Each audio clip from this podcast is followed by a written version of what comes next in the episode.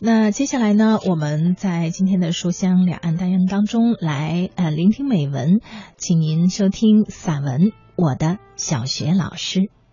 陈老师个子很高，他常穿一件灰布中山装，两肩膀瘦塌塌的，背脊骨却像竹竿一般直。他讲课时，一只手搭在课桌上，另一只手的指缝里。就夹住一颗粉笔，他的手掌片开后，奇大，白白的筋凸出来，薄薄的像菜刀。一刻结束的时候，他粉笔一丢，两手掌合住，互相擦一擦，沙沙的，那声音很像剃头师在刮布上刮剃刀。我入学前。常牵着爷爷为生产队放的牛到学校门口的空地上去松蹄。到教室的门边，我对着牛屁股踢一脚，喊：“陈算盘。”待陈老师探头探脑的往外看的时候，我和牛已经引到人家屋舍的角落里。陈算盘是老师的绰号。村里人背后都这么叫他，他的真名却很少有人知道。我八岁时，爷爷说：“你也该到陈算盘手下去学几年了，拨得活一块算盘，好管今后一辈子。”这陈老师是块活算盘，经他手教出来的学生，个个算盘珠上走得了马。滴滴答答，珠子炒黄豆一般的响成一气。学生家长听了，笑眯眯的说：“日他娘的，光听着声响，心里就怪味道的。”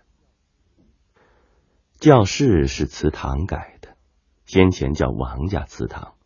过去王家发过一阵子是大户，快解放的时候，王家败了，这祠堂归公家所有，开过大会。办过大食堂，住过工作队。六四年办小学，祠堂空着。对干部说：“现成的，摆几张桌子，比镇子里的学堂都好。”我去读书时，祠堂里开了三个年级，一年级十六人，三年级七人。三个年级摆在三根母猪腰一样粗的瓷柱尖笼里，老师站在中间。被瓷柱比着，他就显得更细。他脸上紧绷绷的，给一年级上拼音课。他喊啊，十六个学生就啊，参差不齐的发声在祠堂的梁柱上缠来绕去，不知是燕子还是麻雀，在声音的空隙中穿进穿出。其他的两个年级就自学。下课后，老师要到房间里去略微休息一会儿。祠堂有阁楼，老师的房间就坐在阁楼里。他爬楼梯时很吃力的样子，咕咚咕咚，好一会儿才看得到他的头快碰住楼梯顶部的一根横梁。老师举起一只手。掌片子在横梁上挡一下，然后头再移进横梁里去。我弄不懂，老师为什么不弯一下腰，非用一个比较吃力的动作？上课时，老师不敲钟，不吹哨，他的头又从横梁内移出来，脚就从楼梯上下来，咕咚的声音比上楼时响。弄得祠堂里回声很大，学生们远远的就听见了。到他下最后一级楼梯，我们已经坐好。枯虫欺我是新生，将一条蚯蚓灌进我的领口里。蚯蚓在我背脊上蠕动，滑腻腻、痒酥酥的，不敢叫喊，就拱背，想赶蚯蚓爬出来。结果我越拱，蚯蚓蠕动的越乱，我终于忍不住，委屈的泪水就出来了。老师正在讲着课，忽然对我瞟一眼，他捡过一颗粉笔头，博大的手片子一晃，粉笔头画出一条白线，朝我这方向飞来。我心里很紧张，却没有料到粉笔头正好弹在枯虫的额头上，枯虫的额顶就有一颗黄豆大的白粉点儿。枯虫挨了弹，就接了命令似的，很老实的到我背上卡蚯蚓。它像卡泥鳅一般，用三只手指头一钳，我背上疼了一下。蚯蚓被它卡牢，我背上的一条受筋也差点被它卡掉。枯虫把蚯蚓放进袋里，他是不敢丢掉的，要带回家给家长看。枯虫无父母。只有姐夫姐姐，但也少不得挨一顿骂。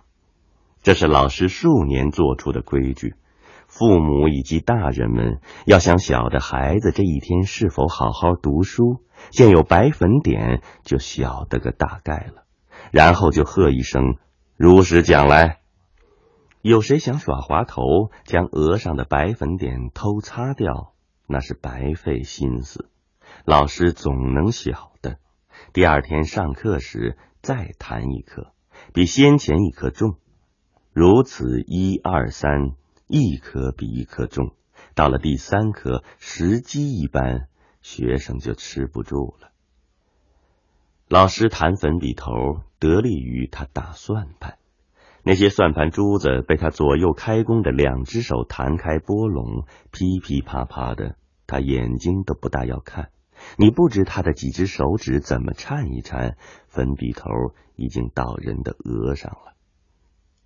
我爷爷得知枯虫欺负我的事儿，说陈算盘这个人算的是个讲公道的好老师，他就包了二两好烟丝让我拿给老师。老师看了看烟丝，说：“这烟丝蜡黄，哪里买的？”我说：“爷爷种的。”老师就赞许的点点头，用手指搓出一小撮，将其余的烟丝包好，递给我，说：“告诉你爷爷，我心领了。”老师是不抽烟的，那一小撮烟丝他带给堂客品尝。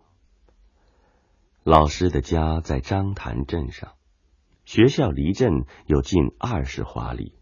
他隔一个月的星期六下午，拎一只洗草打的草包，背几股笔直、脚步轻飘飘的步行回镇上去。那草包里装的八九不离十是烟丝。老师的堂客烟瘾蛮大，专抽旱烟。他隔一个月到学校来一趟。老师逢双月回去，他赶单月来。来了，除去抽烟，就是洗衣服或拆洗被褥。他拎一篮子脏衣脏被，向村里人借一块搓衣板，到溪里去洗。洗溪水是舍近求远，村里的堂客就在村内村边的水塘里洗。老师的堂客说，那塘里抛鱼、杀鸡、刷粪桶、洗脚，再脏不过，哪有溪水好呢？村里的堂客听了不服气，斜着嘴说：“什么溪水好啊？那里冷清，两口子好亲热，肉麻死了。”每次洗衣，老师都陪着去。堂客不叫老师动手，他坐在溪边的一块青麻石上，把两只脚从布鞋里抽出来，扒掉袜子。是双很白的小脚，只是皮有些皱。他把脚浸在水里，搓衣板戳在腿叉子下，将打了肥皂的衣服摁在搓板上，呼哧呼哧的搓。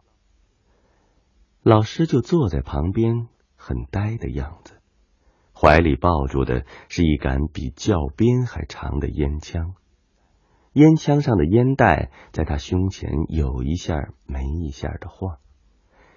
堂客说：“你累了就站起来走一走。”老师就站起来走一走，走三五步，又返回头，原地坐下不动。衣服洗好了，唐克将脚从冰冷的溪水里拢出来，脚已经泡胀了，肉鼓鼓的。老师看着很丰满。唐克说：“那么红嘟嘟的，难看死了。”老师说：“哪里话呢？